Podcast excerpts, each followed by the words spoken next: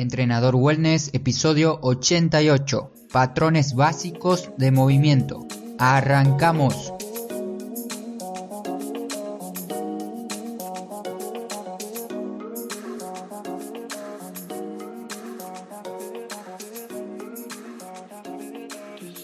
Muy buenas a todos. En este episodio vamos a cubrir unos temas muy importantes si deseas entrenar de manera correcta y efectiva.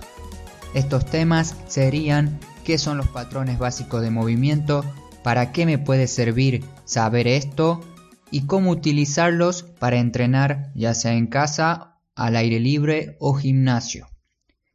Pero antes de empezar con todo esto, bienvenidas y bienvenidos a Entrenador Wellness, un podcast donde vas a aprender realmente de entrenamiento, alimentación y lo fácil que es generar hábitos saludables para obtener la vida que te mereces. El objetivo que me propuse hoy para hacer este episodio, que me llevó bastante tiempo, este es un contenido un poquito más técnico, que normalmente está enfocado más a la parte más profesional, más a los entrenadores, y yo quería adaptarlo para que cualquier persona lo pueda entender y así lo pueda usar libremente en sus propias rutinas de entrenamiento. Espero poder lograrlo ya que una consulta muy habitual que, recibo tanto por Instagram, por email, es cómo hacer una rutina de entrenamiento, cómo organizar mis ejercicios o cuáles son los mejores ejercicios y otras similares. Con este episodio, con esta información, espero que puedas organizar bien tu rutina y si no es así, aquí me tienes del otro lado para que me preguntes lo que necesites, cualquier duda o consulta.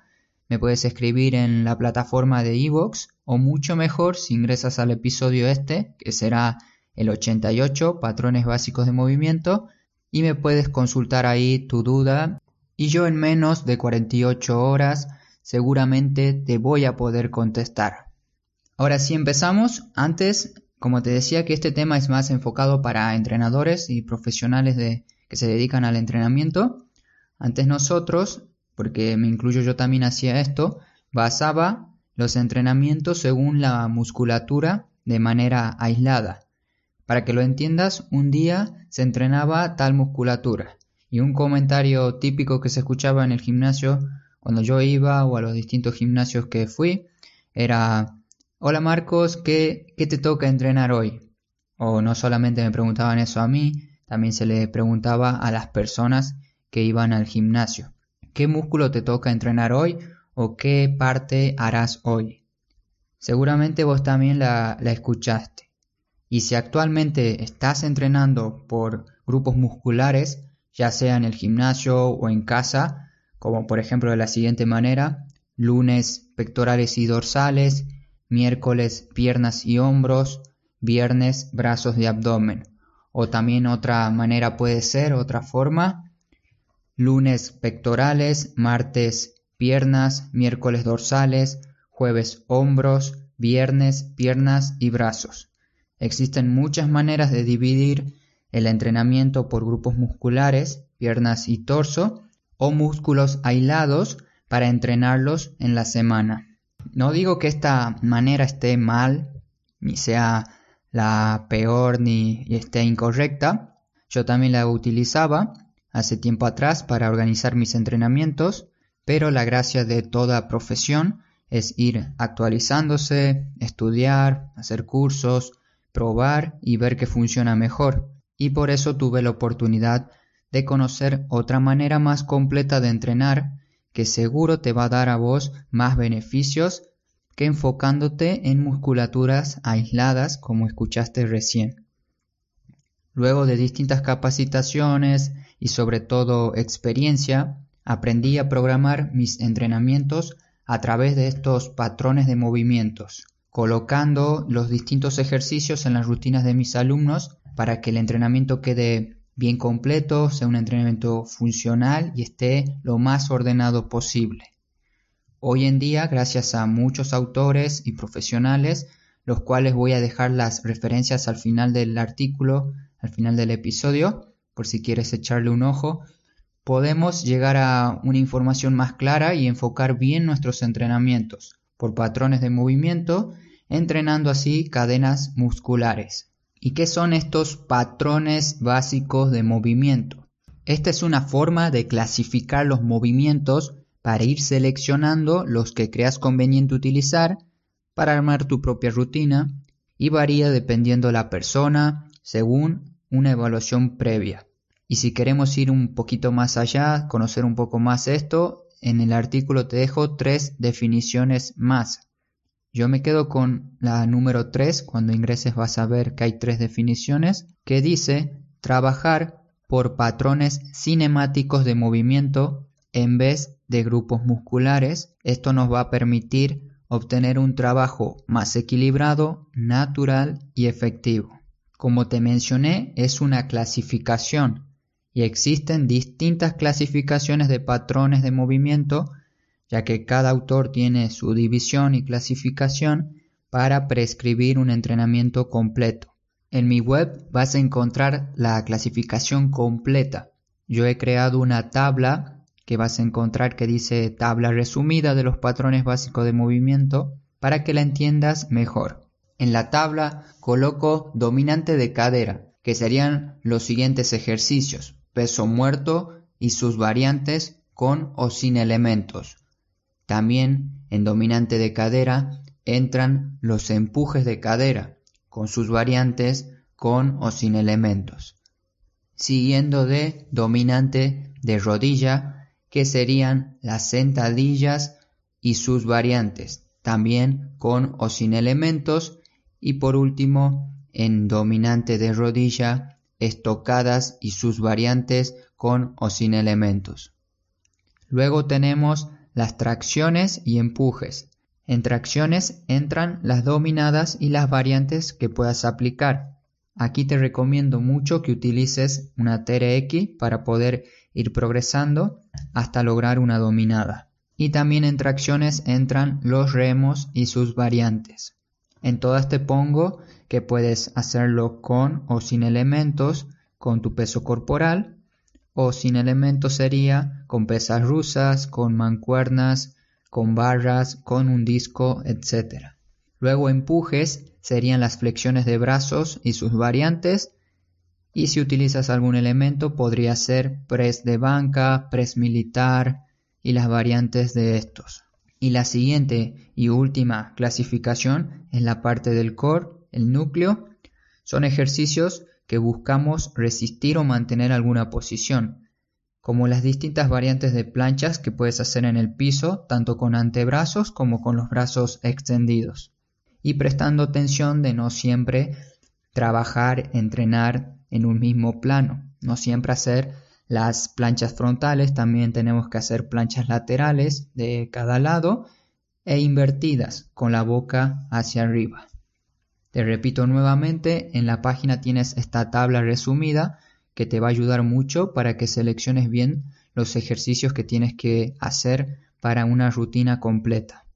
Y no te preocupes si estás un poco perdido, perdida con este episodio, seguro tendrá una segunda parte, una parte más práctica, y voy a colocar una rutina o guía para que puedas practicar esta manera de entrenar. Lo que sí es un poquito complicado hacer la mayoría de los ejercicios solo con nuestro peso corporal. Por eso en esta guía que quiero hacer, esta rutina, vas a encontrar seguro ejercicios con bandas elásticas o TRX para facilitarte mucho más el entrenamiento. ¿Y qué uso le puedes dar a los patrones básicos de movimientos? Luego de una evaluación previa, si no te realizaste ningún test para conocer tu fuerza o tu calidad de movimiento, entre otras posibles deficiencias, te recomiendo siempre que lo intentes, que intentes contratar un profesional para que te pueda realizar estos tests o bien también estaba pensando en armar un episodio para que aprendas a evaluar lo básico antes de empezar un entrenamiento. A la persona que le interese esto, me lo puede escribir en un comentario en el episodio o artículo y si veo interés me pondré a trabajar en eso. Volviendo al tema, ya tenemos estos patrones básicos de movimiento en tus conocimientos, lo tienes en tu mente o también anotados en tu libreta o diario de entrenamiento, ahora puedes hacer una rutina más completa y bien organizada. Si asocias un patrón de movimiento a un ejercicio en particular, según la tabla que vas a encontrar en este artículo. Así vas a poder armar tu rutina para que durante la semana entrenes todos los movimientos. Una vez que conoces los ejercicios básicos que tienes que incluir en tu entrenamiento según la tabla, ahora solo falta ordenarlos. La organización va a depender de distintos factores. Yo te coloco acá tres. Uno de ellos es el principio de individualización. Este es muy importante. Siempre te menciono que cada persona es un mundo, por lo tanto, el entrenamiento se debe adaptar según algunos componentes físicos, psicológicos y ambientales. Cada entrenamiento varía según la persona. Como segundo factor, la capacidad física inicial de la persona mediante las evaluaciones que te mencioné. Y por último, el objetivo o lo que desea mejorar la persona, lo que desees mejorar en tu caso. Esto estaría dentro del primer punto, pero yo lo quería recalcar aquí para darte Dos ejemplos. Hagamos de cuenta que quieres hacer tu primera dominada. Debes dedicarle más tiempo a los ejercicios de tracciones, con sus variantes de remo que te mencioné recién, que serían patrones básicos de movimiento de tracción. Además, dedicarle tiempo y practicar la dominada. Te tienes que volver un experto en dominadas. La idea es pensar a lo grande pero empieza pequeño. El siguiente ejemplo es también para la parte superior del cuerpo, que son las flexiones de brazos. Coloco estos dos ejemplos, flexiones de brazos y dominada, porque son dos de los movimientos, dos de los ejercicios que más les cuesta tanto a las mujeres como a los hombres. En este caso, las flexiones de brazo se puede practicar entrenando los empujes y sus variantes, y así sucesivamente tienes que hacer con todos los movimientos o ejercicios que desees practicar. Ya para ir terminando, para las personas más interesadas en obtener una guía con un entrenamiento según este tema que hablamos hoy, en el artículo de este episodio van a encontrar un formulario para poder enviarles una rutina, una guía dentro de un tiempo. Con que sean 5 o 10 personas interesadas, yo ya estaré contento porque voy a poder ayudarlos con esta guía. Así que dejo el formulario, así veo cuántas personas se van sumando y dentro de un tiempo les hago llegar el entrenamiento. Como conclusión y despedida, estás invitado, invitada a la página de contacto de mi web, donde puedes preguntarme sobre cómo empezar un hábito referido a la salud, algún problema o dolor en particular que no te permite trabajar o vivir en paz. Muchísimas gracias por estar ahí del otro lado, por tomarse el tiempo de escucharme atentamente y suscribirse o seguirme en las distintas plataformas para escuchar podcast. Nos escuchamos en el próximo episodio. Te mando un gran saludo. No te olvides de moverte. Hasta pronto.